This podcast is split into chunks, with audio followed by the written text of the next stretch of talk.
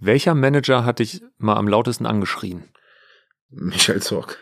Als ich ihm mitgeteilt habe, dass wir die Klausel von Mario ziehen und der zum FC Bayern München wechselt. Der war laut und emotional und der hat einige Inhalte gehabt, die mir vorher nicht so bekannt waren und das heißt was bei mir. Phrasenmäher, der Fußballpodcast mit Henning Feind. Ja, liebe Phrasenmäher-Freunde, in Folge 1 haben wir mit Volker Struth ausführlich über seinen Weg aus einer Kohlensiedlung in Pulheim an die Spitze der Spielerberaterszene in Deutschland gesprochen. Wir haben die Hintergründe der Trennung von Julian Nagelsmann beim FC Bayern beleuchtet und Volker hat euch verraten, dass er den Rauswurf erfahren hat, als er gerade beim Abendessen mit Jan-Josef Liefers und Carsten Maschmeyer zusammensaß. Kleiner Spoiler, einer der beiden wird Volker in der zweiten Folge eine Frage stellen und wir werden gleich etwas schneller. Wir sprechen mit Volker darüber, wie Transfers hinter den Kulissen ablaufen, warum er beim Clubboss mal eine Wasserflasche durchs Büro geschmissen hat und wie oft es vorkommt, dass vereinbarte Zahlen am Ende im Vertragswerk manchmal ganz anders aussehen. Wir blicken natürlich auf den Transfersommer voraus und am Ende verrät er noch, wie die Erfolgsgeschichte mit den WM-Fähnchen 2006, die jeder von uns am Auto hatte und die er nach Deutschland gebracht hat, mit einem Diebstahl begann. Ich bin Henning Feind und ich wünsche euch viel Spaß im Phrasenmeer. Wir sitzen immer noch im 15. Stock des Berliner Axel Springer Verlags. Auf dem Tisch steht immer noch diese Hupe, die Volker zweimal benutzen darf, auch in dieser Folge. In Folge 1 hast du einmal ganz kurz gezuckt bei einer Frage nach Julian Nagelsmann, hast sie dann aber nicht genutzt, obwohl du sie schon in der Hand hattest. Ich war mit allen Antworten so zufrieden, dass ich sie auch überhaupt nicht benutzt habe. Und die Hörer fragen ganz oft, wie nehmt ihr eigentlich diese Folgen auf? Macht ihr da immer äh, eine ganz lange Pause zwischen oder macht ihr eine kurze Pause? Wir hatten jetzt gerade ungefähr 20, 25 Minuten Pause und in dieser Zeit hattest du mindestens 19 Minuten das Handy in der Hand und hast zweimal sehr intensiv telefoniert. Hast schon einen Transfer gemacht in der kurzen Pause und wer hat ganz dringend um Rückruf gebeten? Ist ein gutes Thema, ne? Ich werde sehr oft gefragt, warum ich denn nicht mal das Handy auf Seite lege oder äh, leg doch mal das Handy auf Seite. Dann gibt's von mir einfach als Antwort oder meistens gibt's eine Rechenaufgabe. Und zwar, wenn du 40 Mitarbeiter hast, über 90 Spieler betreust und dazu Multiplikatoren nimmst, dann weißt du, warum ich das Handy halt schon mal öfter in die Hand nehme oder in die Hand nehmen muss als manch anderer. Und da ist noch nicht ein privater Kontakt dabei gewesen.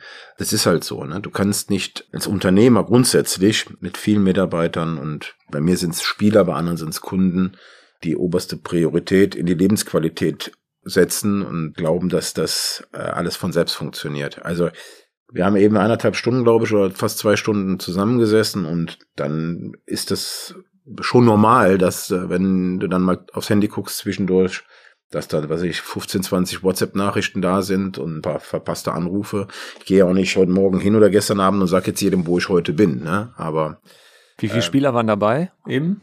Weiß ich jetzt zwei, drei. Also, ne, das ist ähm, auch immer, wenn es die Taktzahl wird auch höher, wenn es Richtung Wochenende geht, ja. Speziell so Freitag, Samstag, vor und nach den Spielen. Das sind so die meisten Kontakte und die meisten Gespräche und Nachrichten aller Art. Schreibst du den Spielern auch immer vor den Spielen noch oder schreiben die dir dann direkt raus, äh, heute Startelf, wünsch mir Glück für morgen, morgen nicht im Kader, wieder scheiße, such mir einen neuen Verein oder was ist die hohe Taktung am äh, Freitag, Samstag? Also alles dabei. Es ist wirklich alles dabei, aber du gehst schon in die, in die richtige Richtung. Vieles emotional und vieles hat mit dem Momentum zu tun. Ganz klar, Spieler, die erfahren, dass sie nicht im Kader sind oder dass sie nicht spielen oder dass sie spielen oder all das. Sowas kriegst du natürlich äh, meistens aber dann, wenn sie nicht spielen oder nicht im Kader sind. Von mir kommt da weniger. Ich reagiere dann äh, meistens darauf. Ähm, aber dass ich einem Spieler auch mal viel Glück wünsche, gerade so vor dicken Spielen oder Spieler kommt aus einer langen Verletzung raus und also ich versuche immer da zu sein, wenn es etwas Besonderes ist, ja. Also ich schreibe jetzt nicht jedem meiner Spieler vor jedem Bundesligaspiel viel Erfolg, weil das, dann wird's ja irgendwann mal langweilig. Das muss er wissen, dass ich ihm viel Erfolg wünsche. Mhm. Ja. Du hattest eine Zeit lang mal drei Handys. Mhm. Wie waren die denn sortiert? Wer hat denn auf welchem angerufen?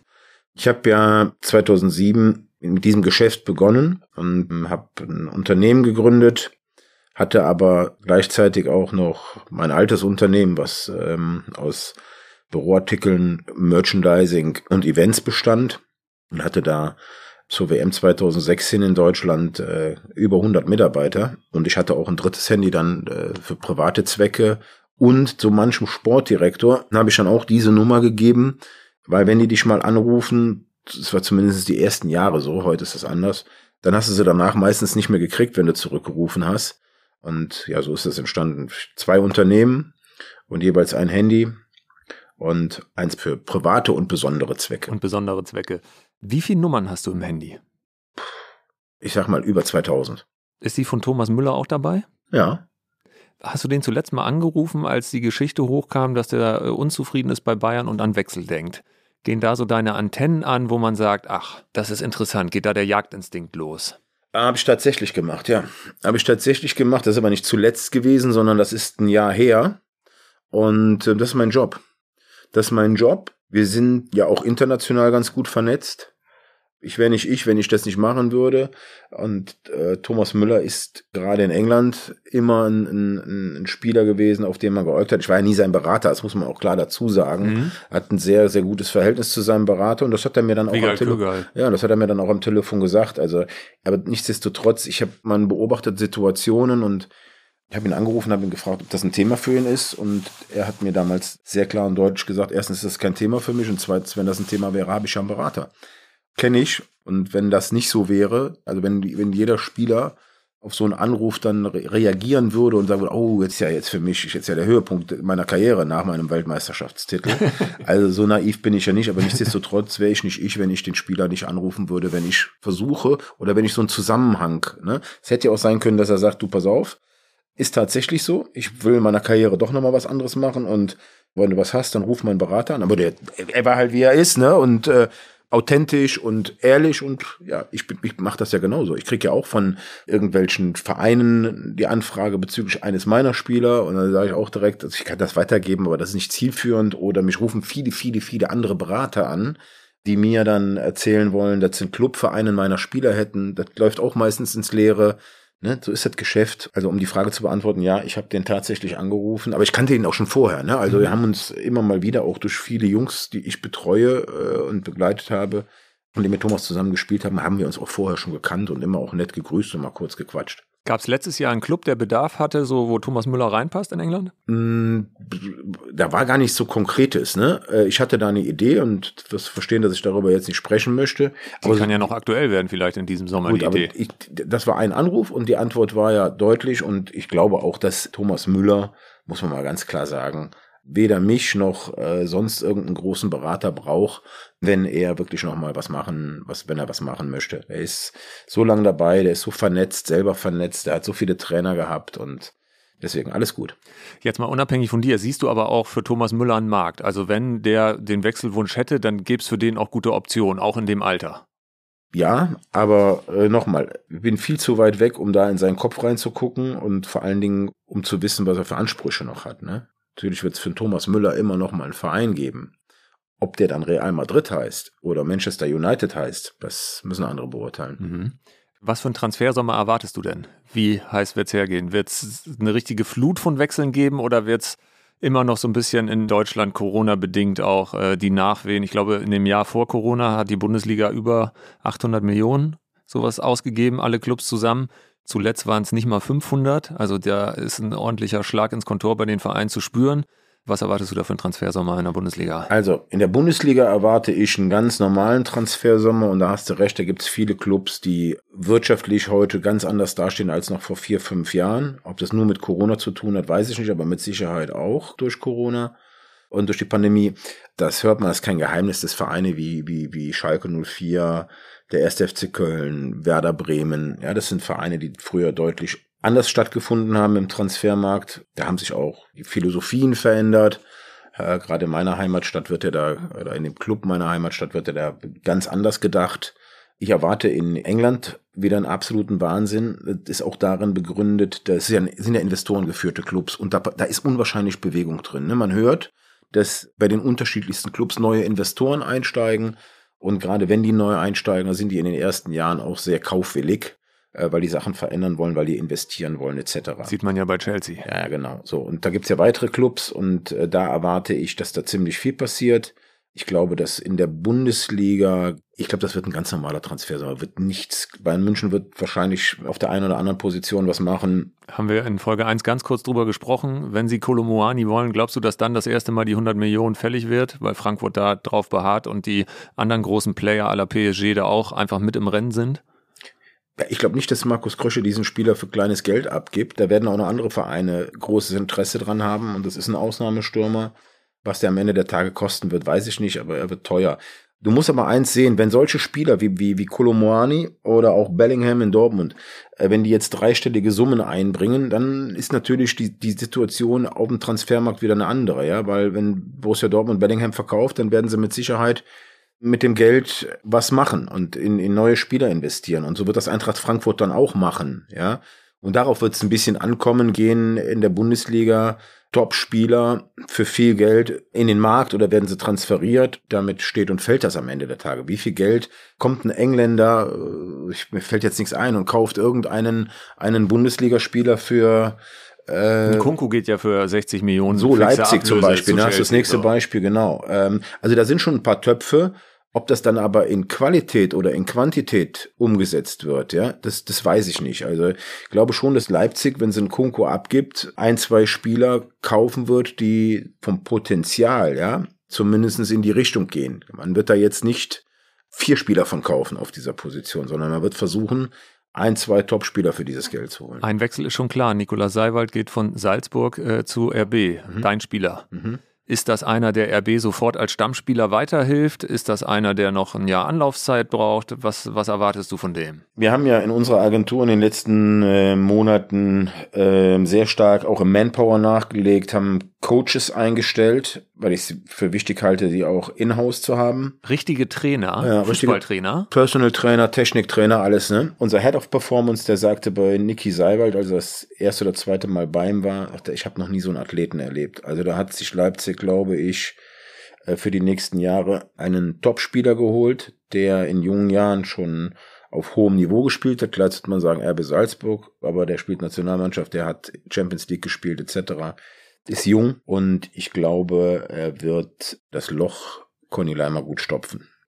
Glaubst du, dass, äh, wenn Manuel Neuer fit wird, Jan Sommer im Sommer woanders spielt? Ach, ich, ob der woanders spielt, weiß ich nicht, aber ich glaube, wenn Manuel Neuer fit wird, dann wird Manuel Neuer da am Tor stehen. Wie hast du das eigentlich verfolgt? So eine Verletzung Manuel Neuer auf einer Skitour. Hm. Ist ja nicht dein Spieler, aber wenn sowas deinem Spieler passiert, in dieser Kategorie, Kapitän des Ausnahmeclubs, dem sowas passiert, wie würdest du damit umgehen? Er selbst hat gesagt, für ihn war das wie äh, Brötchen holen, diese Skitour. Also ich habe mir beim Brötchen holen noch nie das Schien- und Wadenbein gebrochen und äh, habe dann anschließend dafür gesorgt, dass äh, eine hohe Summe investiert werden muss, damit ich mal kurz vertreten werden kann für ein halbes Jahr. Also schon Wahnsinn. Ja, aber bei Fußballspielern wird, werden Fehler und gerade bei Top-Fußballspielern, die viel Geld verdienen, werden Fehler natürlich nochmal ganz anders betrachtet. Ob das jetzt ein Fehler war, das will ich gar nicht behaupten. Ich glaube, dass der Manu derjenige ist, der sich heute selber dafür einen Arsch beißt und mit Sicherheit auch nicht einen Skiurlaub fährt und nur im geringsten sich, oh, wenn ich mir jetzt das Bein breche oder so. Da gibt's, deswegen habe ich ja auch gerade die Hupe gedrückt, da gibt's so viele unterschiedliche Argumente. Ist das jetzt ein Fehler? Ist es keiner? Ist es nur ein Mensch? Nochmal, ist nicht mein Spieler und deswegen möchte ich mich dazu nicht äußern. Mhm. Was glaubst du denn, wie lange Bayern ja auch mit dem berühmten Festgeldkonto, das schmilzt ja bis zum geht nicht mehr, wenn man gerade die Investorenclubs in England sieht. Also einfach im Verhältnis, was man damit bewirken kann. Bayern ist jetzt dreimal in Folge im Champions League Viertelfinale rausgeflogen. Was glaubst du, wie lange Bayern international da noch wirklich mithalten kann? Schaffen die das immer wieder? Oliver Kahn hat ja gesagt Top 3 oder ist das irgendwann vorbei? Ich weiß, dass ich mich jetzt unsympathisch mache, aber wenn wir uns nicht den Rhythmen auf dem europäischen Markt, wenn wir uns nicht zumindest noch mal neu mit dem Thema auseinandersetzen. 50 dann, plus 1 weg. Ja. Ja. Äh, ganz klar. Dass ich das als Berater jetzt sage, gut, auch das stehe ich zu. Ich habe natürlich großes Interesse als Unternehmer, wenn Geld im Markt ist. Bin aber trotzdem, ob man es mir glaubt oder nicht, immer noch ein nostalgischer, leidenschaftlicher Fußballfan. Mir gefällt auch nicht das, was da in Chelsea passiert ist und vor allen Dingen, was da mit dem Geld gemacht wurde. Da sind Transfers für viel zu viel Geld passiert. Aber wenn wir hier nicht irgendwo einen Kompromiss finden, irgendeine Art von Umdecken finden, dann werden wir uns dran gewöhnen müssen, dass selbst ein Verein wie Bayern München in den nächsten Jahren, also auf lange Sicht hin, keine Rolle mehr unter den Top 8 spielt.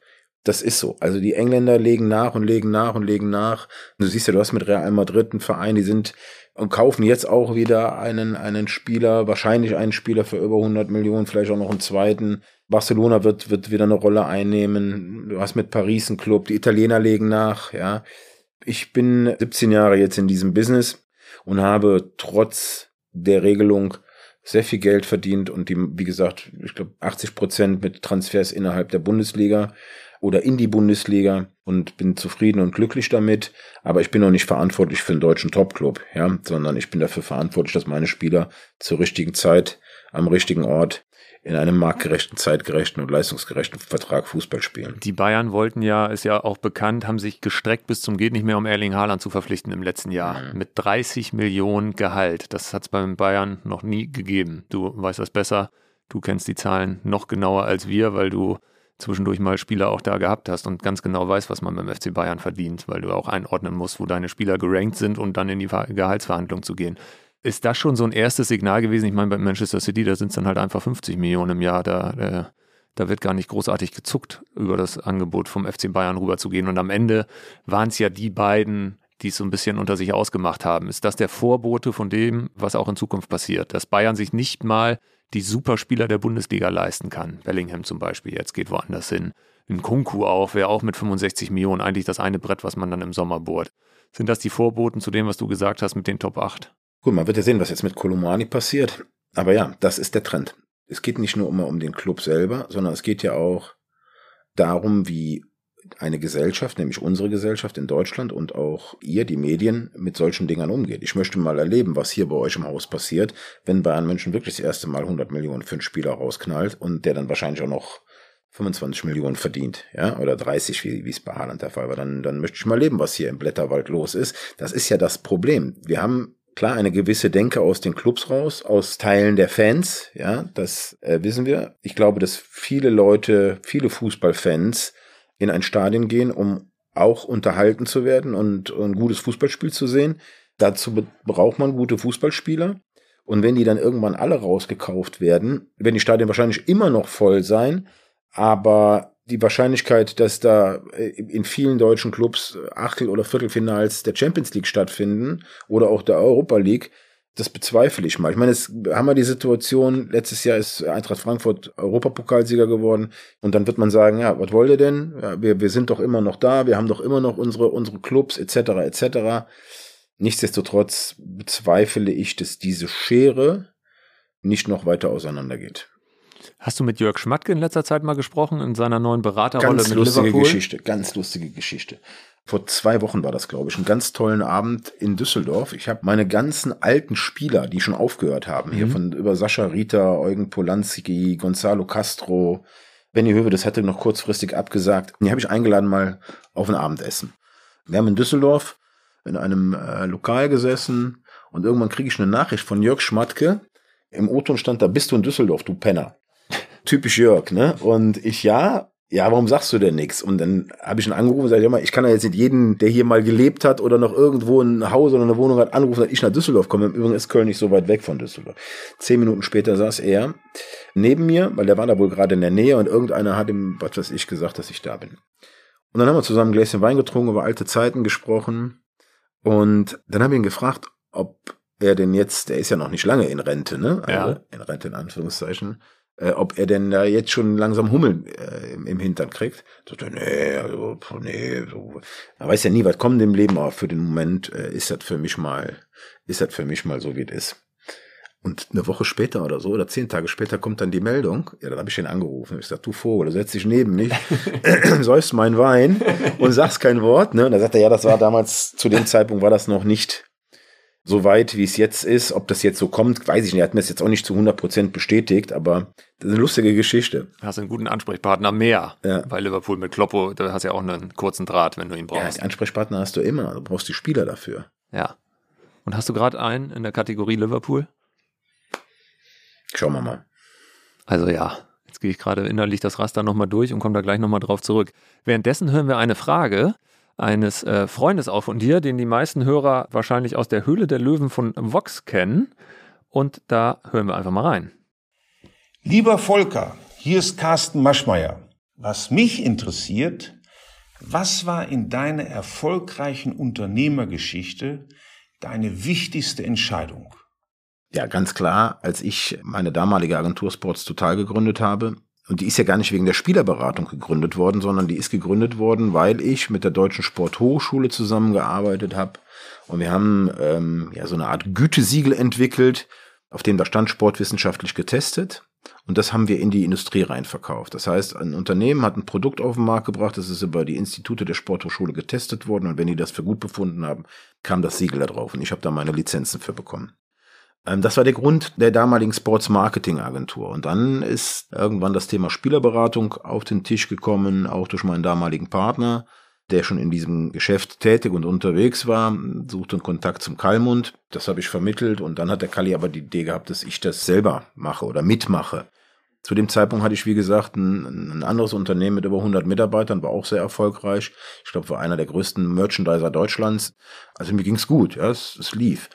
Aber nichtsdestotrotz würde ich sagen, dass ich dann irgendwann die Entscheidung getroffen habe, das alte Unternehmen abzugeben, innerhalb dieser Sports Marketing mich nur noch auf dieses Feld der Spielerberatung konzentriere, war die beste Entscheidung in meinem Unternehmerleben. Und nicht nur, weil ich damit sehr, sehr viel Geld verdient habe, sondern weil ich damit eins geschafft habe, dass ich wirklich meine ganz große Leidenschaft zum Beruf gemacht habe. Es ist nicht so, dass ich vorher nicht auch einen Spaß dran hatte, Unternehmer zu sein, aber im Fußball tätig zu sein, damit Geld zu verdienen und auch noch erfolgreich zu sein, ja, das ist die äh, im Nachhinein die beste Entscheidung, unternehmerische Entscheidung meines Lebens gewesen. Hast du ein Vorbild eigentlich in der Branche, in der du jetzt unterwegs bist? Jemand, wo du sagst, der von dem kann man sich was abgucken. Ja, da gibt's unterschiedliche Menschen, die unterschiedliche Eigenschaften mitbringen. Also ich habe die Autobiografie von Phil Knight gelesen. Das ist der Gründer von Nike. Von Nike ja. Und da muss ich ganz ehrlich sagen, das ist eine der Geschichten, äh, vor der ich mit am meisten den Hut ziehe. Und innerhalb meiner, meiner Branche gibt es ganz viele, und da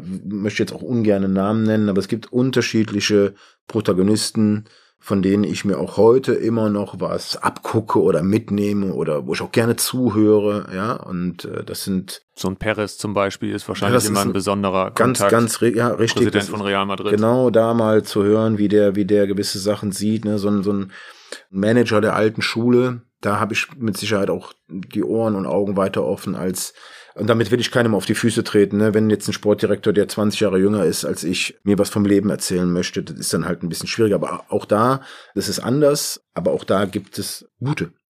Welcher Manager hat dich mal am lautesten angeschrien? Michael Zorg.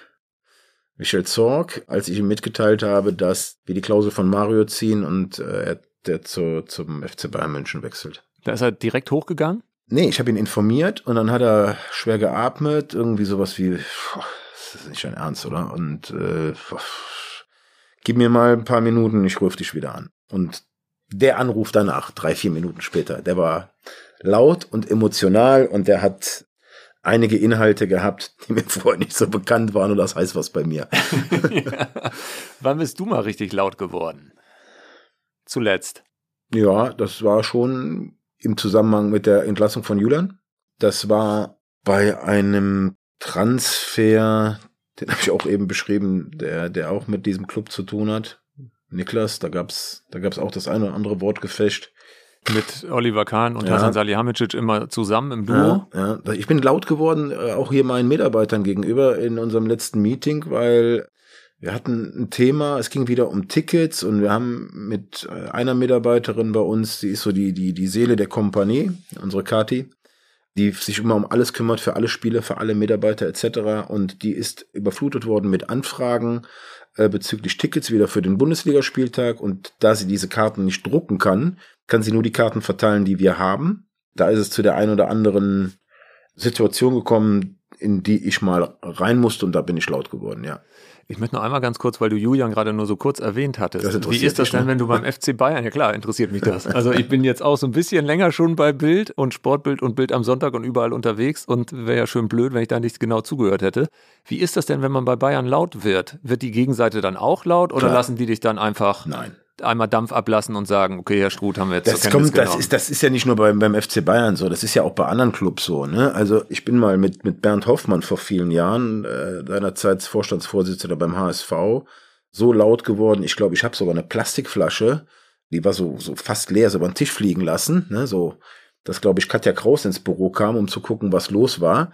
Da wurde die Gegenseite nicht laut, aber natürlich gibt es dann auch Kontra. Und das ist ja auch richtig. Also wer austeilt, muss auch einstecken können. Ne? Und das ist mir dann auch bewusst. Aber es kommt halt vor, dass es dann auch schon mal kracht, ja. Also Kahn dann doch noch der Titan, wie auf dem Platz früher, der dann nochmal explodiert. Ja, ich habe viele Gespräche mit Michael Reschke gehabt, als er noch in Leverkusen, in München, Stuttgart, Schalke danach war. Und da hat es auch oft richtig geraucht, ne, zwischen uns. Also, pff, es ist, ist schmaddi. Wir haben ein gutes Verhältnis, aber da ging es auch schon. Wenn er schon Penner schreibt, wenn es freundlich gemeint ist, will ja, man ja nicht wissen, was sonst genau, passiert. Ja, ja. Ich glaube, da bin ich aber nicht der Einzige, den er so nennt. Ne? Das ist so, das ist so, das ist so in seinem Humor. Ähm, Und äh, Michael Reschke soll sich bei dir aber durchaus mal heimisch fühlen, wenn er äh, in Köln vorbeikommt bei euch in der Zentrale. Und du sprichst jetzt die Sache mit den Socken an. Ja. das, ist, das ist zig Jahre her. Also da kam, was war, er war noch bei Bayer Leverkusen und äh, wollte zu einem Freitagabendspiel des ersten FC Köln und meine Firma lag damals auf dem Weg und so ein nasskalter Spätnovembertag und er kam dann rein und wie er so ist, erzählt und macht und tut und äh, ich glaube, der war so in seinem Floh, dass ihm gar nicht aufgefallen ist, dass er sich während des Erzählens die Schuhe und die Socken ausgezogen hat. und mir ist es aber aufgefallen, ja, und dann habe ich ihn, um es mal um den Punkt zu bringen, am Kopf gefragt, ob er sich denn nicht seine Socken wieder anziehen möchte. Ja, ja. Gab schon ganz viele lustige Geschichten. Ich habe ja, wie, wie, gesagt, ein Buch rausgebracht letztes Jahr, oder ist schon, schon länger her als, als ein Jahr. Da schreibst du immer von einer Jukebox, die du auch bedienen musst. Da kommen wir gleich nochmal zu, zu deinem eigentlichen Job als Spielerberater. Mhm. Du musst mit einer Jukebox die Leute packen und ein Gespür dafür entwickeln, welche Platte will der jetzt hier hören, damit wir zusammen irgendwie kommen. Welcher Bundesliga-Boss hat denn die beste Jukebox? Oder welcher Fußballboss hat die beste Jukebox, wo du sagst, der schafft es immer, die Leute zu packen und der hat immer nur die eine Platte, die er spielt? Ich werde dir jetzt nicht sagen, wer schlecht ist, aber ich werde dir mal sagen, wer, wer gut ist, beziehungsweise gut war. Rudi Völler war immer jemand, also wenn es darum ging, einen Spieler zu überzeugen, war Rudi Völler schon jemand, der das wirklich sehr gut konnte. Sowohl über die, über die menschliche Schiene, aber auch über die des Fußballers Rudi Völler mit Argumenten. Ja, und so gibt's und gab's einige. Max Eberl macht das ganz gut, ne? Das ist Kloppo auch da und schlagbar? Kloppo ist auch super in sowas, ne? Kloppo ist auch super. Aber ein Verein, mit dem ich selber jetzt gar nicht so sehr viel zu tun habe, aber das ja scheinbar auch ganz gut macht, ist zum Beispiel der SC Freiburg. Mhm. Ja. Jochen Seyer, Clemens Hartenbach. Also die, die Jungs müssen einen guten, die machen einen guten Job, das muss man ganz klar sagen, ja, weil wenn man über so viele Jahre immer wieder auf dem Niveau spielt, klar ist es eine Mannschaft, die nicht immer mit diesen Superstars, es geht ja auch wirtschaftlich nicht, aber da scheint auch vieles richtig zu sein und es gibt ganz viele Protagonisten, sowohl Trainer als auch Sportdirektoren, die das äh, gut machen und es gibt natürlich auch welche, wo du dann da sitzt und denkst, boah, was quatscht der denn da jetzt und ne, also aber es ist wie in jedem Beruf, ne? Es gibt mein Standardspruch, gute Köche, schlechte Köche. Obwohl ich weiß, worauf du hinaus bist. Auf Sex, oder? Sagen wir, man hätte besoffen Sex in der Öffentlichkeit. Was wird da aufgerufen? Das 17. Bundesland. Der Mallorca-Podcast mit Ingo Wohlfeil und Stefan Netzeband. Wie fühlt sich der Ballermann an in der neuen Saison? Was kosten aktuell Flüge und Hotels? Welche Promis sind auf der Insel und welche Stars in Bierkönig oder Megapark? Mit das 17. Bundesland bist du immer auf dem Laufenden. Jeden Donnerstag, wo es gute Podcasts gibt. Lass uns einmal über Verhandlungen sprechen. Wer nennt in Verhandlungen die erste Zahl? Also mal angenommen, ich bin Verein, du bist Berater. Du kommst rein und wir gucken uns an ist das dann wie äh, Mikado? Wer zuerst zuckt, verliert? Oder wer nennt in der Regel die erste Zahl? Diese Frage werde ich dir jetzt nicht beantworten, weil dann würde ich nämlich zu tief in die Schachtel gucken lassen, weil es gibt ja schon so ein paar Geheimnisse und auch ein paar Geheimnisse aus der Verhandlung heraus. Und deswegen werde ich jetzt nicht, wahrscheinlich hört der eine oder andere Mitbewerber von mir mit, erzählen, wie ich da was mache. Da habe ich so meine ganz spezielle individuelle Herangehensweise und über die würde ich ungern hier reden. Das Schöne für mich ist, du hast jetzt schon zweimal gehupt, du darfst jetzt nicht mehr hupen. Ich formuliere es mal anders. Wie oft hättest du dich verzockt, wenn du immer als erster die Zahl hättest nennen müssen? oft. Ja? Ja, klar. Weil du immer dann äh, zu niedrig dran gegangen wärst? Die Frage war, wie oft? Oft. Bei deinem ersten Klienten war das, glaube ich, so. Bei Marcel Risse, Hm? der dann nach Nürnberg gegangen ist. Mhm. Du wolltest 20.000. Und der hat haben. 30 angeboten. Und Martin Bader hat schon 25 angeboten Und und, dann 30 hast du gesagt, für gemacht, 30 machen wir es. ja, so war's, genau. Ja. Ja, das kommt vor, um Martin Bader da auch mal in Schutz zu nehmen. Wir waren die Unerfahrenen damals.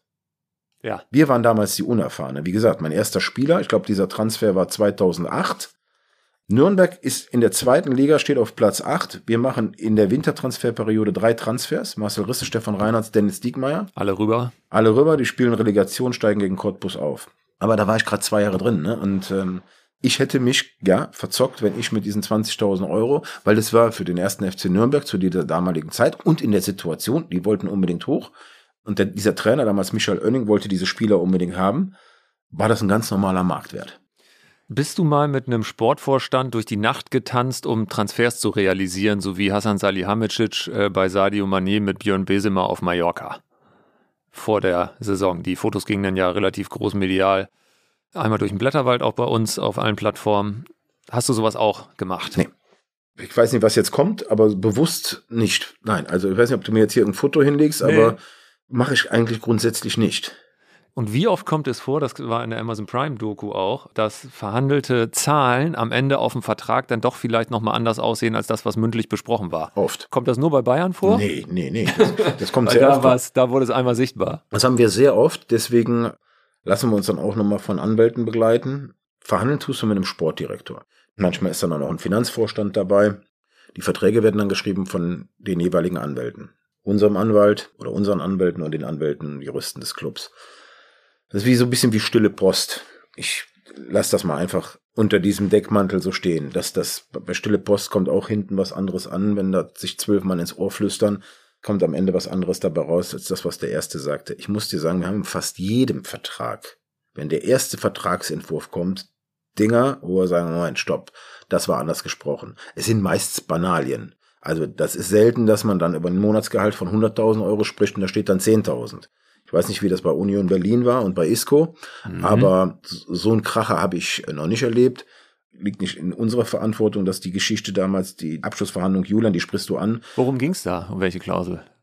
Es hatte was, glaube ich, tatsächlich auch mit der Abfindungsregelung glaube, das zu hat sogar tun. was damit zu tun, was ja dann nachher passiert ist. Und das wurde ging- jetzt nochmal sehr relevant. ging, ging um die Freistellung, ja, ich glaube ja. Da, da, es war aber auch nichts Großes, sondern das musste anders formuliert werden. Ja, aber war jetzt wichtig nach der Freistellung, dass es noch verändert wurde. Hm. Du nickst, ja.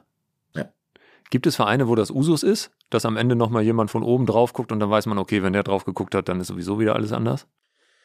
Ich habe es ja beschrieben, ne? Also ich habe mit all den Transfers, die wir mit Hannover 96 gemacht haben, Oh, wenn Martin Kind kommt, dann ist genau, nochmal. und da haben wir die meisten Überraschungen erlebt. Da hat sogar ein Spieler schon gesessen und war kurz vorm Nachhausefahren, ne? Also Ja.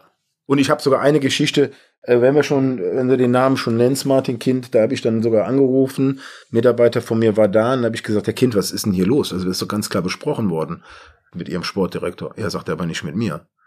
Damit hat er seinen Sportdirektor damals gekillt und das war Jan Schlaudraff. Und äh, ich glaube, diese Zusammenarbeit hat dann auch nicht mehr lange gewährt. Wir haben noch eine Frage von einem äh, ehemaligen Klienten von dir, der dir immer noch sehr verbunden ist. Hallo Volker, hier ist Benny und äh, mich würde interessieren, weil ich ja weiß, dass du ein sehr interessantes, aufregendes Leben bislang geführt hast. Mich würde interessieren, welchen Fehler du begangen hast, auf den du gerne verzichtet hättest und was in deinem Leben hättest du rückblickend anders gemacht. Wow. Übrigens einer der tollsten Menschen, die ich in meinem Leben begleiten durfte. Benny Hövedes. Benny ist ein ganz, ganz toller Mensch, sehr bodenständiger, super erzogener Junge aus einer ganz tollen Familie, der sogar manchmal zu bescheiden war. Äh, zu deiner Frage, Benny, Welchen Fehler hast du gemacht? welchen Fehler? Ich habe viele Fehler gemacht, aber Fehler sind für mich Erfahrungen, ja. Was Fehler betrifft, da habe ich eine Interpretation, mach sie möglichst nicht zweimal, aber erlaube dir sie einmal zu machen. Da gibt's Geschichten in meinem privaten Leben. Vielleicht bin ich aufgrund meiner Herkunft und der Verluste, die ich als Mensch erfahren habe, also sowohl meine Mutter, ne, früh gestorben, Vater nie kennengelernt. Mich haben halt Menschen verlassen und ich glaube, dass ich in der einen oder anderen Situation in meinem Leben Menschen gegenüber zu misstrauisch bin. Da arbeite ich auch heute noch dran, dass ich oft emotional werde und Menschen dann vielleicht auch schon mal ungerecht gegenüber werde, aufgrund Sachen, die noch aus meiner Kindheit bestehen geblieben sind. Das wird jetzt zu weit führen, aber mhm. das ist so ein Thema, was mich beschäftigt und wo ich mich auch nur bei den Menschen entschuldigen kann, die das betrifft bin ein sehr kommunikativer Mensch und, und versuche das dann auch alles immer aus der Welt zu holen. Also jetzt nicht so vorstellen, dass ich hier mit Flaschen oder sowas um mich werfe, so wie bei einer Verhandlung, aber ich bin dann halt manchmal ein drüber in meiner Meinung, in meiner Einstellung und das ist etwas, was mir das ein oder andere Mal im Leben passiert ist und das sind Sachen, die ich ganz gerne noch abstellen würde. Und wenn man es einmal sportlich äh, sich anguckt, welchen Star, mit dem du mal zusammensaßt, hast du verpasst? Wen hättest du gern in der Agentur gehabt und konntest dann nicht? Da gibt es eine Geschichte zu. Und zwar, als ich angefangen habe, gab es in meiner Stadt einen Spieler, der gerade so zum Star wurde. Das war Lukas Podolski. Und mein Ziehvater Rainer Kalmund und der Poldi, die waren sehr eng. Und ich hatte im Stadion in Köln schon vor meiner Tätigkeit als, als Berater, hatte ich eine Loge. Und da haben wir den Kalli immer reingesetzt und über den Kalli sind dann natürlich viele Menschen da reingekommen. Bei uns war es vorm Spiel und nach dem Spiel immer am vollsten. Weil ich hatte den besten Entertainer, den, den du haben konntest. Ja. Und, auch, und auch der Poldi war dann das ein oder andere Mal da. Und ich bin so selbstbewusst. Wir haben auch danach ein super Verhältnis gehabt. Wir mögen uns. Also ich mag ihn. Ich glaube, er mag auch mich. Ich glaube, wenn ich zwei Jahre früher in diesen Business eingetreten wäre, dann wären die Chancen groß gewesen, ihn auch zu beraten. Und das ist ein Spieler, den, muss ich ganz ehrlich sagen, den hätte ich auch ganz gerne beraten. Mhm. Und äh, jetzt, wenn man sich die aktuellen mal anguckt, Haaland, Bellingham, Flo Wirtz. Wen von denen hättest du gerne in der Agentur bei euch? Florian Wirtz, ganz ehrlich, ja. Auch da ne, es gibt eine Konstellation, der wird von der Familie begleitet und betreut und beraten und es ist kein Geheimnis, dass ich auch versucht habe, schon vorstellig zu werden und auch wie viele andere Berater bei der Familie vorstellig wurde, aber. Wann hast du zuletzt mit ihm mal zusammengesessen auch? Oder mit dem, mit dem Papa auch? Mit Hans Wirz. Mhm. Vor gar nicht allzu langer Zeit. Wir machen ja auch Frauenfußball. Und eine seiner Töchter spielt Fußball bei Bayer Leverkusen und der Frauenfußball äh, in unserer Agentur wird geleitet von der Lena Gößling. Mhm. Die Lena begleitet die Juliane jetzt, also die Tochter von der Familie Wirth von Hans und Karin Wirz, wurde aber auch ganz klar zum Ausdruck gebracht, dass hier das eine mit dem anderen nichts zu tun hat. Und scheinbar ist da, ist da ein anderer Gedanke oder, oder ein, ein Oder im Moment auch kein Auftrag. Ich meine, die Heim-EM steht vor der Tür und dass er jetzt vor der Heim-EM geht, das ist ein anderes Thema. Also bei der Juliane ist eine Situation, ja, die äh, vielleicht eines Netzwerks bedarf. Dementsprechend ist Lena Gößling und, und Familie Würz da übereingekommen mit der Spielerin natürlich, ne? mhm. ne, äh, dass man das da zusammen macht. Aber was den Florian betrifft, da sagt, wir sind ja per Du, der Hans, ganz klar, dass er da momentan keine Unterstützung braucht und das muss man akzeptieren und ähm, das hat er seit macht er jetzt seit einigen Jahren und das wird er wahrscheinlich auch auch noch weiter so machen ne? und aber ich würde ja rumheucheln wenn ich jetzt sagen würde ja ich möchte diesen Spieler nicht vertreten also dann dann höre ich auf dann dann war's das Poolheim also kommt auch noch dazu ja ne? also wer möchte nicht Florian Würz begleiten und vertreten das wird mit, mit mit hoher Wahrscheinlichkeit in den nächsten zehn Jahren, wenn nicht der Spieler in unserem Land sein. Glaubst du, dass es der teuerste deutsche Spieler aller Zeiten wird? Im Moment ist es noch Kai Havertz mit 80 Millionen Ablöse zu Chelsea vor drei Jahren. Und wenn Flo Wirtz Leverkusen mal verlassen sollte, glaubst du, dass das dann geknackt wird, erst recht bei den Entwicklungen, die äh, im europäischen Fußball so unterwegs sind? Gibt ja noch einen, ne? Musiala ist auch ein Spieler, der jung ist, jetzt schon auf Weltklasse-Niveau spielt und äh, von sämtlichen Vereinen beäugt wird. Der wird auch nicht wenig kosten, aber ja, der Florian Würz kann einer der Spieler werden, die als deutscher Spieler im Transfer eine Rekordsumme kosten wird. Was da passiert, weiß ich nicht. Was die Spieler da alle vereint, Haaland, Bellingham, Wirtz, Mbappé, die werden alle von der Familie beraten. Bei Haaland ist Raiola noch groß mit drin gewesen, aber bei Mbappé, äh, Bellingham. Was hältst du davon, dass die Familien zunehmend die Berater Rolle übernehmen und äh, es gar keinen klassischen Spielerberater an der Seite mehr gibt, sondern meistens nur noch einen Juristen, der dazugezogen wird. Hältst du das für klug oder hältst du das für nicht klug? Es kommt immer auf den Fall an. Also erstmal geht es da um viel Geld, ja. Also ist ja nicht so, dass die Familien den Clubs dann die Provisionen schenken, die normalerweise ein Berater bekommen würde, sondern die generieren die selber.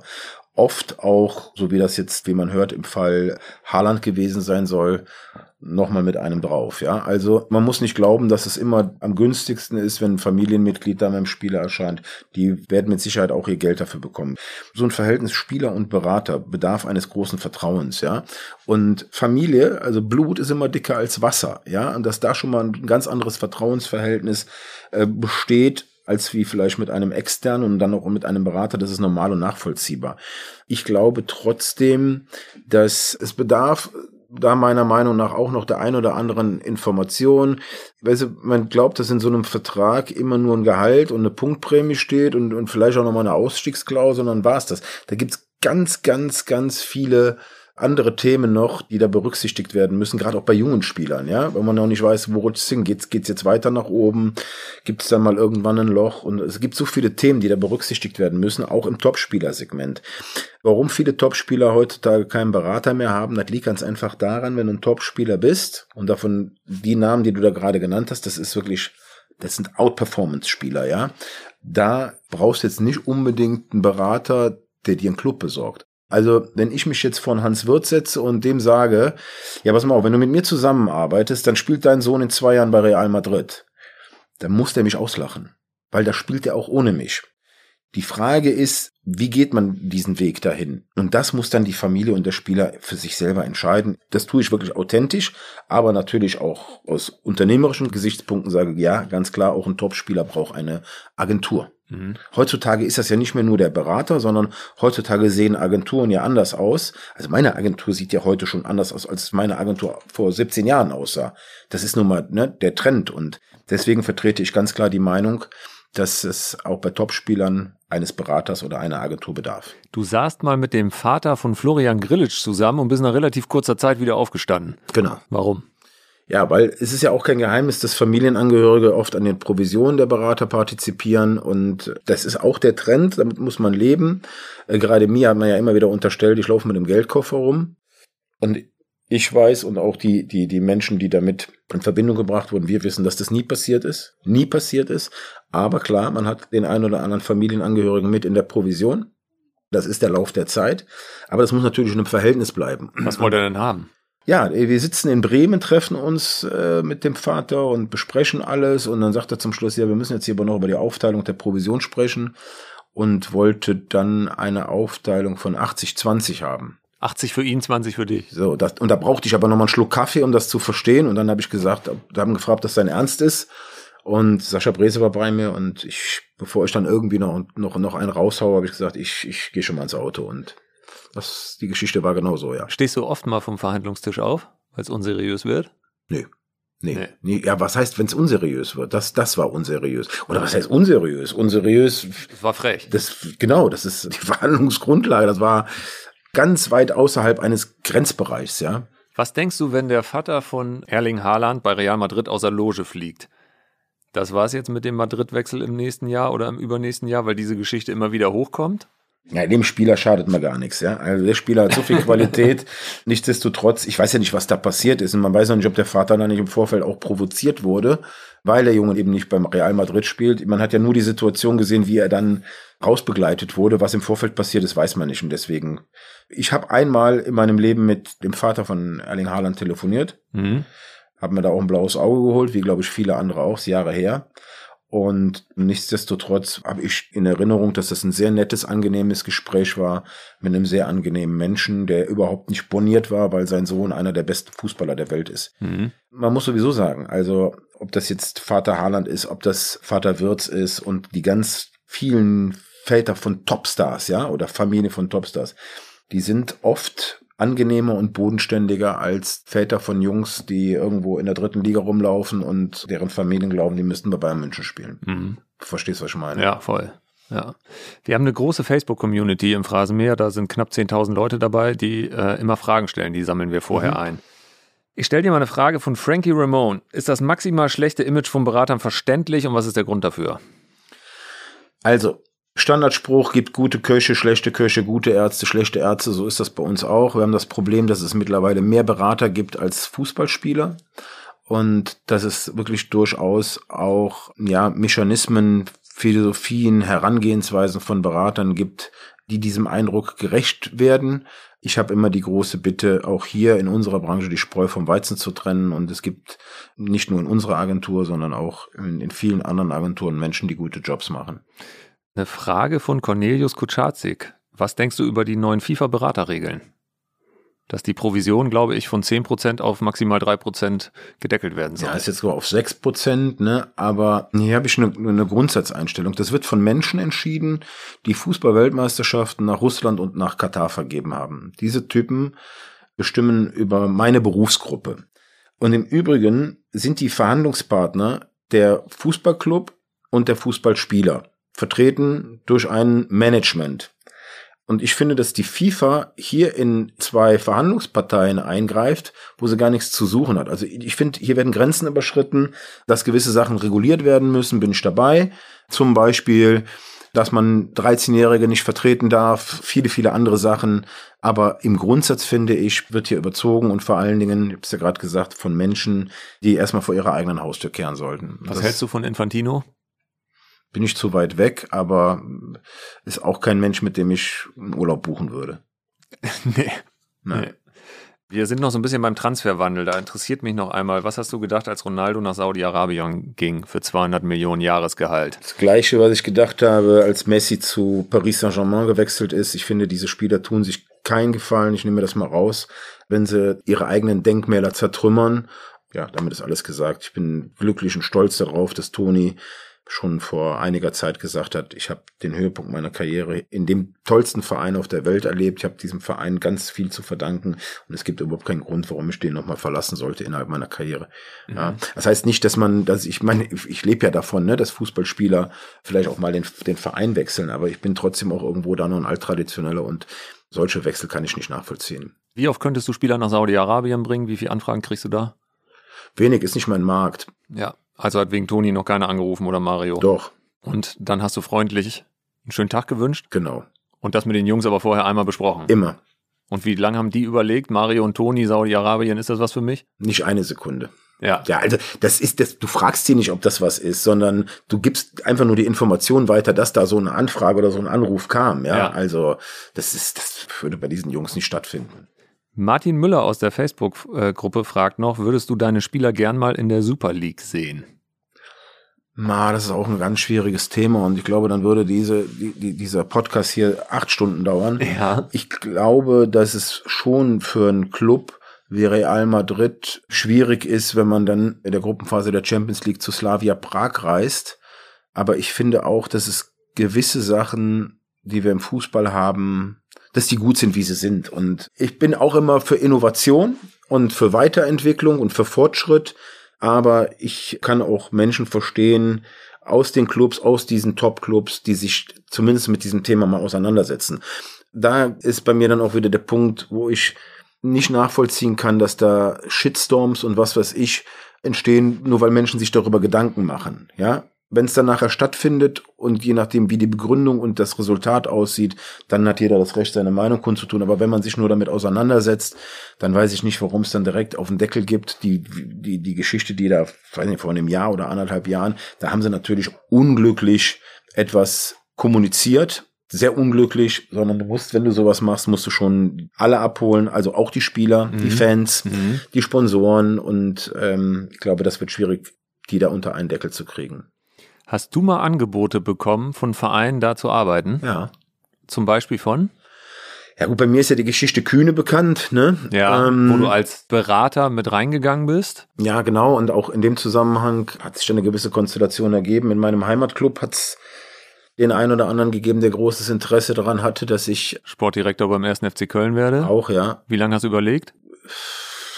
Ich bin, ich habe ein sehr erfolgreiches Unternehmen und ist undenkbar, ähm, ich habe früher immer gesagt, ich weiß nicht, was nach meiner Karriere ist, aber ich habe nie nur nur eine Sekunde überlegt, irgendwas in der Rechnung zu machen. Ich bin auch froh, weil ich habe, wie gesagt, äh, sieben Stands und ich sage immer, ich glaube, wenn ich auf Vereinsseite arbeiten würde, gibt es zwei Möglichkeiten. Ich hätte nach sehr naher Zeit äh, den achten Stand oder ich würde irgendwann im Knast landen, weil ich irgendeinen erwürgt hätte, weil ich glaube, das ist für die für die Verantwortlichen in den Clubs auch nicht mehr ganz nicht ganz einfach, wenn man die Strukturen in so einem Club mal kennt. Mhm. Und das habe ich halt äh, in meiner Zeit erfahren dürfen. Wir sind gewisse Abläufe, ne, mit Präsidenten, mit Aufsichtsräten und Verwaltungsratgremien und und und und.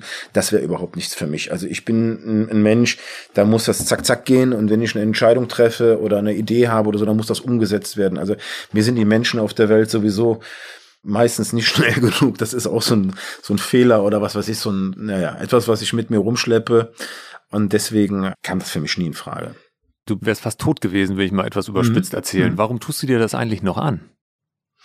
Ja, die Frage stelle ich mir immer wieder aufs Neue und gibt jetzt ganz, ganz sicher den einen oder anderen Zuhörer, der sich schlapp lacht.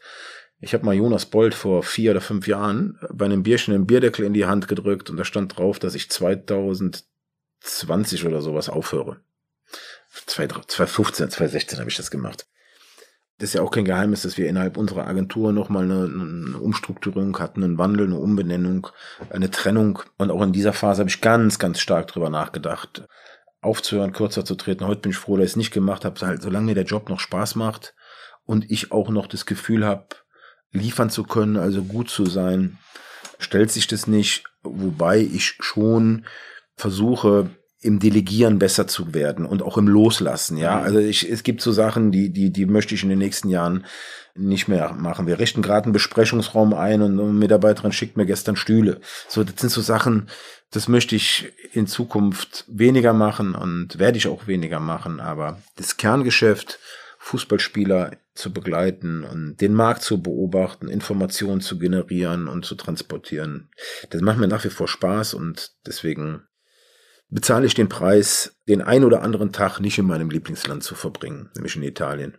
Als du angefangen hast, da war die Akquise von 18, 19, 20-jährigen Spielern noch möglich. Heute ist das gar nicht mehr möglich. Mhm. Und wenn mhm. man sich ansieht, dass es mehr Berater gibt als Spieler, dann musst du ja irgendwie auch eine neue Geschäftsidee äh, entwickeln, zumal ja auch immer mehr Spieler von Familien äh, betreut werden. Wie sieht die Spielerberatung 2.0 aus und wie bereitest du dich darauf vor, dass man nicht irgendwann mit den großen Spielern, die man gehabt hat, nicht mehr die Größe halten kann, die man im Moment bei Sports 360 hat. Ich bin ja mit meinen 57 Jahren und 17 Jahren, die ich jetzt in diesem Geschäft bin, schon so ein bisschen ein alter Sack geworden. Ich glaube, ich bin auch in meinem Unternehmen der Älteste und muss immer innovativ bleiben. Bei uns in der Agentur oder im Markt spricht man jetzt mittlerweile von On-Pitch und Off-Pitch. Also On-Pitch ist so dieses alte Kerngeschäft. Ja, da geht es darum, einen Fußballspieler in einen Arbeitsvertrag zu vermitteln. Off-Pitch ist alles das, was drumrum passiert, ja. Und was passiert drumrum in so einer Agentur? Da gibt's diesen, diesen sogenannten Performance-Bereich, also den Athleten besser zu machen über über Trainings, über Ernährungsberater, über über Köche, die wir gerade einstellen und äh, über über über detaillierte Themen. Äh, wir haben einen Trainer bei uns, der trainiert nur mit unseren Stürmern Abschlüsse und all sowas. Ne? Also dieser Bereich. Dann gibt es den Marketingbereich und Social Media Bereich, der ist auch immer wichtiger. Wir haben einen eigenen Videografen eingestellt. Ja? Also auch ein Thema, was nicht unbedingt aus meiner Generation entsteht. Ja? Und dann gibt es den dritten Bereich, das ist der Service, dass man versucht, den Spielern außerhalb vom Platz möglichst viel abzunehmen. Bevor wir jetzt gleich zur Top 11 kommen und zur Frage, wann du vielleicht länger mal in Italien bist, kommen wir noch zu einer Premiere. Und zwar haben wir jetzt zwei Fragen von einem Bundesliga-Trainer und seiner Frau. Wir fangen mit dem Bundesliga-Trainer an. Wir haben sie in Folge 1 schon gehört und sie richtet sich genau auf die Zeit nach deiner Karriere und was für ein Lebenstraum da vielleicht noch kommen kann. Hallo Volker. Wir beide haben ja schon viele schöne Dinge im Fußball erlebt, aber eines würde mich jetzt noch interessieren. Lebst du immer noch deinen Traum, einmal Präsident vom 1. FC Köln zu werden? Das wäre was, was mich brennend interessieren würde. Liebe Grüße aus Krefeld, Friedhelm. Ja, wie ich das gerade schon gesagt habe, ich habe das wirklich mal rausgehauen. Das vor vielen Jahren, dass es mein Traum ist, diesen Club zu führen. Mhm. Ich habe aber in den letzten Jahren so viel erfahren und erlebt, dass das ganz weit weg ist. Man soll nie, nie im Leben sagen, aber wenn ich das mache, dann würde ich die Menschen, die ganz nah an mir dran sind, jetzt schon drum bitten, mich zu meinen Ärzten zu schicken und nochmal neu kontrollieren zu lassen.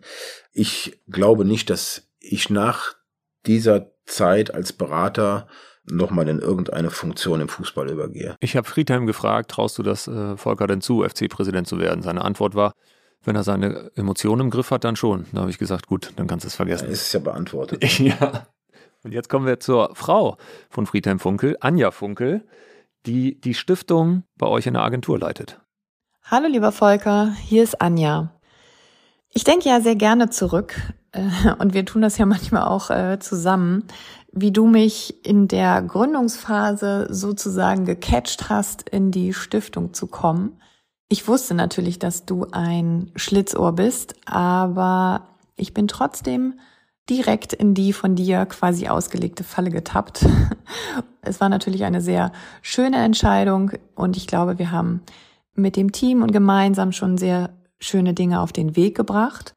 Und deswegen möchte ich dir gerne heute auch eine Frage zur Stiftung stellen. Wenn du zurückdenkst an deine Beweggründe, eine Stiftung ins Leben zu rufen, und wenn du heute darauf schaust, was sind deine Gedanken? Also Anja, um die Geschichte mal zu erzählen, war ein Abendessen mit, mit Friedhelm, Anja und äh, meiner Lebensgefährtin zusammen und wir haben tatsächlich zu dem Zeitpunkt nach jemandem gesucht, der diese Stiftung leitet. Und das kann nie jemand rein Rationales sein. Das muss ein Mensch sein, ein beseelter Mensch. Und ich wusste ja, dass Anja in einem Beruf ist und eine gewisse Selbstständigkeit hat. Als äh, Psychotherapeutin, genau. Heilpraktikerin. So was genau. Und ich habe sie dann trotzdem am nächsten Tag angerufen und gesagt, dann machst du noch eine Zwillingsschwester. Und bin dann so in das Thema rein und habe sie dann damit auch getatscht und bin überglücklich, dass genau dieser Mensch unsere Stiftung leitet. Kann man nicht besser machen mit so viel Herzblut und Leidenschaft. Ganz, ganz toll ich habe ja gesagt, das mit das Wichtigste, was meine Großmutter mir vermittelt hat, im Leben mehr zu geben als zu nehmen. Das kann passiert halt durch diese Stiftung und da gibt es so viele tolle Geschichten. Jetzt vergangenes Wochenende äh, haben ein paar Frauen unserer Spieler sich zusammengetan und sind nach Düsseldorf auf einen Flohmarkt und haben Klamotten ihrer Kinder und von sich selbst verkauft. Da sind ein paar tausend Euro zustande gekommen. Ich war in Lissabon beim, beim äh, nicht in Lissabon, in, in Sevilla beim, beim äh, Pokalfinale und habe ein paar Bilder bekommen und hatte echt Gänsehaut. Ne? Das sind Sachen, die machen mich sehr stolz. Ich finde, das ist ein Muss, also aus mir als Mensch selber raus, meine Spieler zu animieren, ein bisschen von dem, was sie in ihrem Leben auch geschenkt bekommen. Also auf Deutsch gesagt, den Jungs scheint ja aufgrund ihres Berufes und aufgrund dessen, was sie mit diesem Beruf verdienen, ein Stück weit mehr die Sonne aus dem Arsch als vielen anderen Menschen. Und über die Stiftung kann man einen Teil davon zurückgeben. Viele der Jungs äh, und auch deren Frauen engagieren sich in unserer Stiftung. Viele haben eigene Themen. Wichtig ist nur, dass man einfach, ja, gerade jetzt auch in der heutigen Zeit, von dem zurückgibt, was man hat und was man, was man bekommen hat. Deswegen ist das für mich auch eine der besten Entscheidungen, die ich in meinem Leben getroffen habe, diese Stiftung zu gründen. Musst du die Jungs da antreiben oder kommen die von sich aus? Beides, ne? Beides. Also die Geschichte ist ja wirklich entstanden, als ich im Krankenhaus gelegen habe, das zweite Mal über Monate. Und dann musste ich immer, um wieder laufen zu lernen, ne? So Runden durch den, durch, durch über den Gang drehen. Und irgendwann stand ähm, am Ende des Gangs am Fenster mit dem Rücken zu mir ein Mann, der wahrscheinlich mit seiner Frau telefoniert hat und sagte, äh, Schatz, äh, meinst du nicht, deine Mutter könnte uns diesen Monat nochmal bei der Miete helfen? Und man konnte an der Körperhaltung von dem Mann sehen, dass er weinte. Mhm. Und dann bin ich zurück auf mein Zimmer und war fix und fertig und mir ging's scheiße, mir ging's richtig scheiße zu der Zeit, aber ich musste mich nicht drum kümmern, dass ähm, die Miete bezahlt wird. Und in dem Moment ist die Stiftung bei mir geboren. Das ist so ein, so ein Schlüsselmoment mhm. gewesen, wo ich gesagt habe, wir müssen da jetzt was machen. Es gibt so viel Scheiße und ja, manchmal muss man das auch erst ins Gesicht gedrückt bekommen, aber dieser, dieser Moment, der war da und die Geschichte erzähle ich auch gerne und ich bin da auch aktiv und wenn wir bei einem Spieler ein besonders gutes Vertragsergebnis rausgeholt haben und die sich dann bei mir bedanken und oh und boah super und ich bin so glücklich und happy, dann sage ich denen immer, äh, ich verdiene auch mein Geld mit, mach dir mal keine Sorgen und wenn du irgendwas loswerden willst, du weißt ja, wir haben eine Stiftung. Mhm. Ne? Und das passiert dann auch oft. Mhm. Ne? Und es gibt solche und solche, da gibt es welche, die sind ständig engagiert und fragen auch ständig nach, ob, ob sie was machen können. Und dann gibt es auch welche, denen, denen, denen musst du dann, auch mal, dann haben wir hier. Ne? Machen sie dann auch? Wir haben hier gerade ein Projekt, na klar. Ja. Da sagt keiner nein. Ich bin jetzt sehr gespannt. Der dritte Klassiker in jeder Phrasenmäher Doppelfolge ist die Top 11 des Lebens. Und die möchten wir natürlich auch von dir. Nämlich eine Mannschaft aus Spielern, die du betreut hast, die du als Kind großartig fandest, die, die, wo du Fan selbst von warst. Einfach eine Mannschaft, wo du sagst, das wäre die Traumelf meines Lebens. Die würde ich gern mal auf dem Platz sehen. Das ist natürlich schwierig, weil ich habe ganz, ganz viele Spieler begleitet und versuche mal bis auf ein oder zwei, die begründe ich aber, eigene Spieler da rauszulassen. Ähm, Fangen wir mal im Tor an. Ja, ich meine, Manuel Neuer ist schon im Lauf seiner Karriere nicht umsonst mehrfach Weltfußballer des Jahres geworden. Dann kann ich mich an Verteidiger erinnern. Ich habe es geliebt, wenn Jürgen Kohler gegen Marco van Basten gespielt hat. Mhm. Franz Beckenbauer ist immer ein Spieler, der da rein muss. Als Außenverteidiger erinnere ich mich an, an, an Roberto Carlos. Dann denke ich jetzt mal an die, an die, an unsere Weltmeister 2014 zurück. Deswegen ist es Philipp Lahm, als er, ich glaube, zum Achtel, ne, zum Viertelfinale gegen Frankreich auf seine Position ja, zurückkam. Und für mich war das ganz klar auch ein Schlüssel, warum Deutschland Weltmeister geworden ist mhm. im Nachhinein. Das war eine sehr weise Entscheidung. Im Mittelfeld, ähm, da muss ich jetzt einen Spieler dazu packen von uns, weil er halt nun mal der erfolgreichste deutsche Spieler ist. Und das wäre auch, Klar. wenn er nicht von mir vertreten wurde, von meiner Agentur vertreten worden wäre. Das ist Toni Kroos. Hinzu kommt ein Diego Maradona das ist ein Spieler unvergessen. Ich weiß noch, ich war damals, äh, als er mit Neapel in Köln im Europapokal gespielt hat, früh genug im Stadion, um mitzukriegen, wie er seine Zirkusfiguren da, es ist unvergessen. Hättest du Bock gehabt, Diego Maradona zu begleiten oder hätte ich das in den Wahnsinn getrieben? Ja gut, also das ist, das hätte mich bestimmt auch ein Stück weit in den Wahnsinn getrieben, aber ganz klar. Äh, Dann hättest du ähm, noch zehn Bücher mehr schreiben können. Wahrscheinlich, wahrscheinlich. Ich muss auch ganz ehrlich sagen, ich vermisse solche Typen auch ein bisschen. Würdest du denn Max Kruse beraten wollen? Ja, gut, Max Kruse ist auch ein, ein Spieler. Also ist kein Maradona, als, aber ist ein Typ. Und das, da bist du bei der Antwort. Also, wenn du einen, einen Menschen, der ein bisschen anders ist, ein paar, paar mehr Dinger schießt, ja, dann muss das auch der, der Qualität des Spielers dann gerecht werden. Und da, da sehe ich schon ein paar Unterschiede äh, zwischen Max Kruse und Diego Maradona. War Max Kruse schlecht beraten, dass er jetzt am Ende eher als Poker-Podcaster und Pornomessenbesucher als, als Profi rüberkommt und dann irgendwie doch noch weiter Fußball spielen will, geht das nicht? Ist das dann nicht mehr vermittelbar? Also ich persönlich ähm, habe mich nie um ihn bemüht als Spieler, aber ich komme ja auch nicht aus irgendeiner Kiste, die du mit vielen anderen Menschen vergleichen kannst. Ich behaupte auch irgendwo wie ein Unikat zu sein. Er ist auf seine Art ein Unikat und bin auch viel zu weit weg, aber er wird ja auch reifer und älter und mit Sicherheit wird er Sachen genauso wieder machen und wird vielleicht bei der einen oder anderen Situation auch sagen, hey, da würde ich ein bisschen, würde ich nochmal anders drüber nachdenken. Lothar Matthäus ist ein, ist ein Spieler, der damit rein muss. Nehmen jetzt mal äh, vier Mittelfeldspieler dazu. Mhm. In drei habe ich noch Pelé. Mhm. Den habe ich in, in meinen Kindestagen, äh, ich weiß noch, ich habe keine große Erinnerung mehr, als Vierjähriger, aber ganz dunkel kann ich mich an die WM 70 erinnern und vor allen Dingen an die Bilder danach. Kali hat mir sehr viel von Pelé erzählt. Also wir reden ja von der Weltelf, seitdem ich auf der Welt bin und deswegen. Hast du nicht mal dafür gesorgt, dass es beim Weltjugendtag in Köln Treffen zwischen Pelé und dem Papst gab? Ja, da gibt's die Geschichte, ja, dies war. Ja. Ja, es war zum Confed Cup mhm. und gleichzeitig Weltjugendtag 2005 in Köln über den Kali Pelé so ein bisschen als Werbebotschafter, ne? Und den ganzen Brasilianern zu erzählen, wie toll das in Deutschland ist und speziell in Köln und damit zu kommen und die Stadt bereisen. Und der Deal war, Pelé kommt, sein Berater äh, Juan Figa hat dann noch gelebt. Und der Deal zwischen Kali und Juan Figa und Pelé war, alles klar, der kommt und macht dann Grüßonkel, aber du sorgst dafür, dass er dem Papst die Hand küssen darf. und das hat nicht so funktioniert, wie es, wie es funktionieren sollte. Ich war zu der Zeit 2005 auch schon ganz gut vernetzt in meiner Stadt und war aber ein Zufall, sitze im, im Hilton Cologne im Hotel und neben mir saß einer aus dem Vatikan. Also das konntest du an der Kleidung erkennen.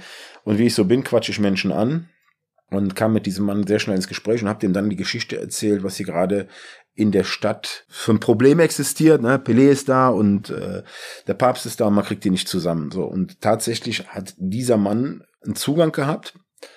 Die Stadt, muss man ganz klar sagen, war natürlich auch sehr umtriebig und war am Versuchen, am Machen, am Tun. Ob das jetzt der Herr von der Theke war, äh, mit dem ich einen Kaffee getrunken habe, oder haben wir sogar einen Kölsch getrunken, ich weiß gar nicht. Ob der jetzt denn der Auslöser war, weiß ich nicht zu 100 Prozent. Ich weiß nur, dass der Pelé am nächsten Tag dem Papst die Hand geküsst hat. Ja. So, und deswegen, der Kalli glaubt bis heute, was auch wahrscheinlich ist, dass es der Auslöser war und dass es dann so seins, den Lauf genommen hat. Und ja, deswegen gibt es diese Geschichte, dass ich dafür gesorgt habe, dass der Pelé dem Papst die Hand küsst. Da gibt es sogar eine andere Geschichte zu. Die beiden sind dann vor kurzem innerhalb von 48 Stunden gestorben. Ja. Ich glaube, einen über den anderen Tag ist das passiert. Mhm. Papst Benedikt und Pelé sind in einem Zeitraum von 48 Stunden beide gestorben. Mhm. Und, ähm, und das, da ist die Geschichte nochmal so ein bisschen hochgekommen. Ne? Da hat sie mich erstmal so richtig emotionalisiert. Mhm. Zwei haben wir noch. Mhm. noch ah, zwei Spieler. Ja, Messi muss da rein. Ja. Messi muss da ganz klar rein. Und einer noch. Das ist jetzt schwer. Gut, ich war immer ein Fan von Klaus Fischer als Jugendlicher und wenn wir auf der Straße gekickt haben oder auf dem Bolzplatz und uns, und uns Namen gegeben haben, wollte ich immer Klaus Fischer sein. Ich erinnere mich immer an diesen legendären Fallrückzieher, oft probiert, leider außer Rückenschmerzen nichts draus geworden. Aber ich habe natürlich in meiner Geschichte auch einen Spieler, der ein ganz bestimmtes Tor geschossen hat, was zu einem der schönsten Momente in meinem beruflichen Leben geführt hat. Nämlich Mario, als er das 1-0 2014 geschossen hat und mit Toni und Benny waren zwei weitere Spieler auf dem Platz. Das war schon so ein Highlight in meinem Leben und deswegen boah, muss ich Mario nehmen. Und setzen Klaus Fischer auf die Ehrenbank. So, was machen wir, ne? Oder, oder, oder ich krieg noch mal ein paar Stunden und kann es dann entscheiden, aber dazwischen liegt's dann, ne? Von deinem Idol, das äh, wussten wir, äh, dass Klaus Fischer dein Idol ist, haben wir eine Frage mitgebracht. Ja, hallo Volker, hier ist Klaus Fischer. Ich habe gehört, dass du früher als Junge, dass ich dein Idol war.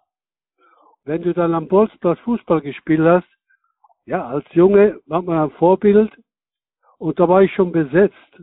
Wen hast du denn da als zweiten genommen? Wenn jemand anders vorher gesagt hat, jetzt bin ich Klaus Heinz Fischer. Flohe, glaube ich, war das. Heinz Flohe? Ja, ich meine, es war, ich meine, es war Heinz Flohe. Aber es ist schon richtig. Das, ich war dann immer piefig, wenn wir standen ja mit mehreren Jungs auf dem Bolzplatz, ne? Und dann haben wir zwei Mannschaften gewählt und dann ich bin der, ich bin der, ich bin der, ne? Also Jungs aus mhm. meiner Generation können sich doch noch erinnern. Und wenn sich, wenn dann einer vor mir Klaus Fischer gerufen hat, da gab's dann schon, ich glaube, in der Phase meines Lebens bin ich so emotional geworden. da gab's dann ähm, extra auf die Socken. War ich und ähm, ich glaube, dann äh, habe ich gesagt, gut, dann, dann dein Heinz Flur. Also das, ne, ich könnte da jetzt noch 30 weitere Spieler nennen, auch Spieler aus meinem Portfolio. Gibt gerade wieder, äh, wir haben eben über Haaland gesprochen, Mbappé, Florian Wirtz, mhm. das sind alles so Jungs, aber irgendwo muss ich ja die ganzen 57 Jahre zusammenpacken und ich glaube, so ziemlich stehen sie da. Ich halte nochmal fest, Neuer in der Kiste, Roberto Carlos, Beckenbauer, Jürgen Kohl, Alarm in der Abwehr, Mittelfeld, Du spielst im 4-3-3 mit Lothar Groß Maradona und vorne tummeln sich Pelé, Mario Götze und Messi. Ja. Damit kann man antreten. Ich glaube ja. Absolut. Lieber Volker, ich habe noch zwei Schlussfragen. Die eine ist, du bist ja berühmt geworden durch die WM-Fähnchen auch. 2006. Stimmt das, dass das mit einem Diebstahl begonnen hat, die Geschichte, diese Erfolgsgeschichte? Stimmt, wir saßen in einem Straßencafé in Lissabon, weil wir 2004 zur Europameisterschaft in Portugal waren, um mal zu gucken, das kann man mitnehmen, weil ich Richtung 2006 die, die eine oder andere Lizenz hatte und den einen oder anderen, den einen oder anderen Auftrag hatte und sehe, wie ein alter Portugiese mit irgendeinem so Maschendraht und einem, einer portugiesischen Fahne, also einem Tuch, da irgendwas an seinem Auto rumfummelt und schwupps hat er eine Autofahne. Die wurde entwendet. Und Von einem Kölner Spielerberater? Und mit nach Hause gebracht und einem, einem Handelsvertreter gegeben, der in China Produkte produziert und so ist die Autofahren entstanden, ja. Würdest du für die kommende Heim-EM Autofahren vorproduzieren lassen oder ist das ein gefährliches Geschäft, weil das auch richtig in die Hose gehen kann? Ich hoffe, dass das ganze Land wieder voll ist. Ich werde diese, diese Fahnen nicht mehr produzieren lassen, aber Menschen, die sich äh, damit beschäftigen, denen würde ich das raten, das früh zu machen, weil ich glaube, dass so eine EM in unserem Land nach all dem Ganzen, was jetzt in den letzten Jahren auch passiert ist, mit äh, Pandemie, mit äh, Krieg und allem drum und dran, auch zu einer gewissen Ausgelassenheit führt, hoffentlich. Und ich bin auch ein absoluter Fürsprecher dessen, dass wir auch ein Stück weit unseres Patriotismus in uns zulassen dürfen und gerade bei so einer Veranstaltung und bin da auch sehr intolerant, wenn es Menschen gibt, die aufgrund unserer Geschichte äh, uns untersagen, patriotisch zu sein. Ich finde, das eine hat hier mit dem anderen nichts also zu tun. Also du, glaubst an ein neues Sommermärch EM? Ja, glaube ich dran und ich glaube auch, dass das aufgrund dessen, weil es bei uns stattfindet, nochmal ein sehr erfolgreiches Turnier werden kann. In Folge 1 haben wir begonnen mit einem Zitat von Rainer Kallmund. Die heilige Dreifaltigkeit des perfekten Spielerberaters. Die Kompetenz, die Leidenschaft und er ist ein kleiner Drecksack, was du verkörperst. Ich glaube, das ist komplett rübergekommen. Jeder, der nur den Namen Volker Struth gehört hat und nicht wusste, was ist das für ein Typ, wird das jetzt ganz genau wissen, nachdem du dir die Zeit in diesem Podcast genommen hast. Ich bedanke mich ausdrücklich dafür, dass du dir so viel Zeit dafür genommen hast, das Open End gemacht hast. Das ist ungewöhnlich. Dein Handy wird wahrscheinlich wieder voll sein von Nachrichten und es sind die nächsten 20 WhatsApps, die darauf warten, beantwortet zu werden. Und ich habe am Ende noch eine Frage nach so einem langen Gespräch. Hast du noch eine Botschaft, wo du sagst, die möchte ich den Hörern draußen noch mitgeben? Das möchte ich noch loswerden, weil es mir so am Herzen liegt, dass man damit den Phrasenmäher rund machen kann. Ich bin sehr oft verärgert, emotional oder traurig, wenn der Fußball in so eine gewisse Ecke reingedrückt wird, ja. Sei es die Spieler, sei es die Clubs, sei es die Protagonisten da drin. Aber am Ende der Tage ist der Fußball und auch die Fußball-Bundesliga und die daran hängenden internationalen Wettbewerbe doch was ganz Besonderes.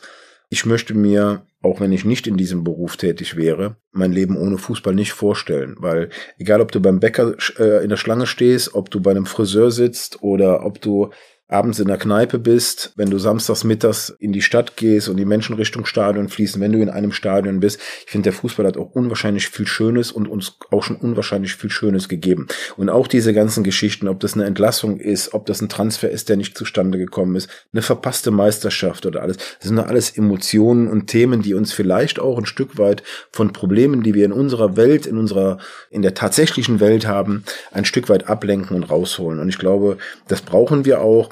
Und deswegen ist meine große Bitte, dass man den Fußball nicht immer nur als etwas verkommerzialisiertes darstellt, sondern dass man ihn, dass man ihm auch zugesteht, dass er ganz viel Schönes mit sich bringt und uns Menschen auch ganz viel Schönes bringt.